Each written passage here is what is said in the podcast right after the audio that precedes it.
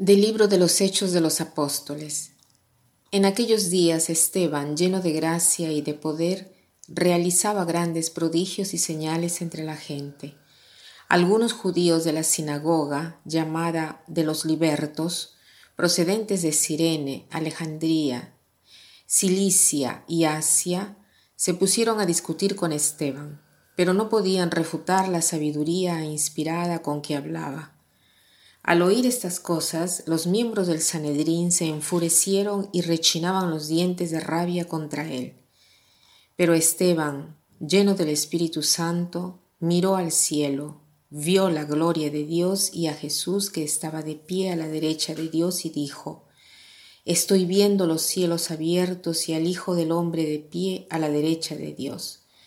Entonces los miembros del Sanedrín gritaron con fuerza, se taparon los oídos y todos a una se precipitaron sobre él. Lo sacaron fuera de la ciudad y empezaron a apedrearlo. Los falsos testigos depositaron sus mantos a los pies de un joven llamado Saulo. Mientras lo apedreaban, Esteban repetía esta oración. Señor, Señor Jesús, recibe mi espíritu. Después se puso de rodillas y dijo con fuerte voz, Señor, no les tomes en cuenta este pecado. Diciendo esto, se durmió en el Señor. Feliz Navidad a todos, ya que todavía estamos eh, en la octava de Navidad. Y felicidades a todos los que se llaman Estéfano o Estefanía. Eh, hoy es la fiesta de San Estéfano, y es muy bonito que justo el 26 de diciembre sea dedicado al primer mártir que, aunque causa un poco de asombro porque acabamos de dejar a Jesús en la cuna, pero la iglesia nos llama a venerar al primer mártir. La vida de Cristo, que es el mártir por excelencia, nos llama a testimoniarlo. Pero aquí hay como, eh, podríamos decir, un, pequeño problema, porque cuando nosotros pensamos en la palabra mártir, inmediatamente pensamos al derramamiento de sangre, a la muerte, a las torturas, a la descuartización que algunos de nuestros hermanos en el mundo han sufrido, que continúan sufriendo en el mundo por testimoniar su fe. Entonces, eh, tantas veces nos miramos y decimos, no es lo que anhelamos, sobre todo inmediatamente después de haber celebrado la Navidad. Pero sabemos que la palabra mártir quiere decir testigo, no exactamente una muerte en cruz. ¿Y, quién es el testigo? El testigo es aquel que ha hecho de la fe su razón de vida. O sea, la fe no es solamente una cosa que está ligada solo a algunos momentos de la vida o del día, eh, del tiempo que dedicamos a la oración, sino que la fe nos acompaña constantemente, siempre.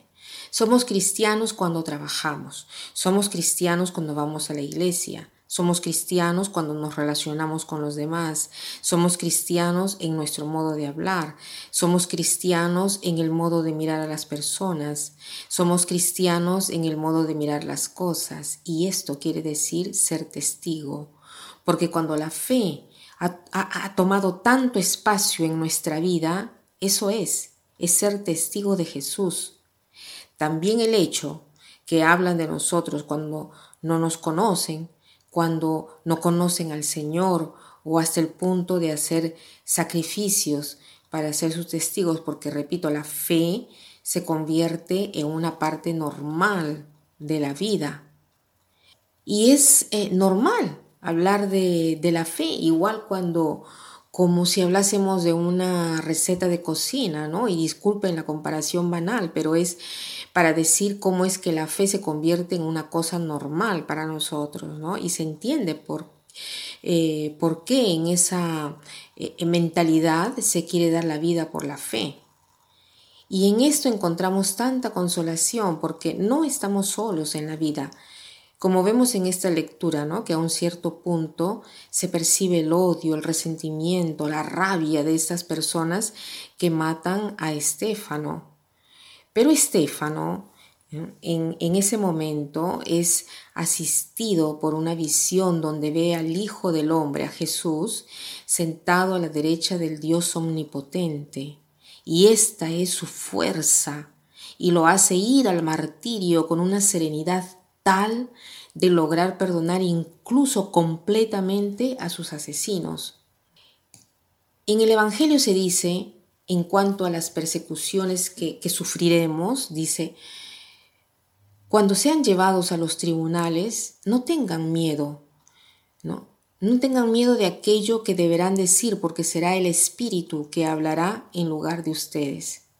Entonces, tenemos esta promesa de asistencia. Si nosotros somos fieles con Dios, Dios será fiel con nosotros.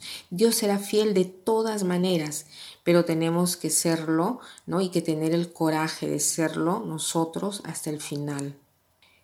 Hoy veamos a Estéfano ¿no? Eh, durante todo el día y como propósito podríamos pedirle a él a través de una oración que pueda interceder por nosotros para que hagamos de la fe nuestra razón de vivir y aprender cada día a ser testigos de la fe, sobre todo en las cosas más pequeñas. Que tengan un buen día.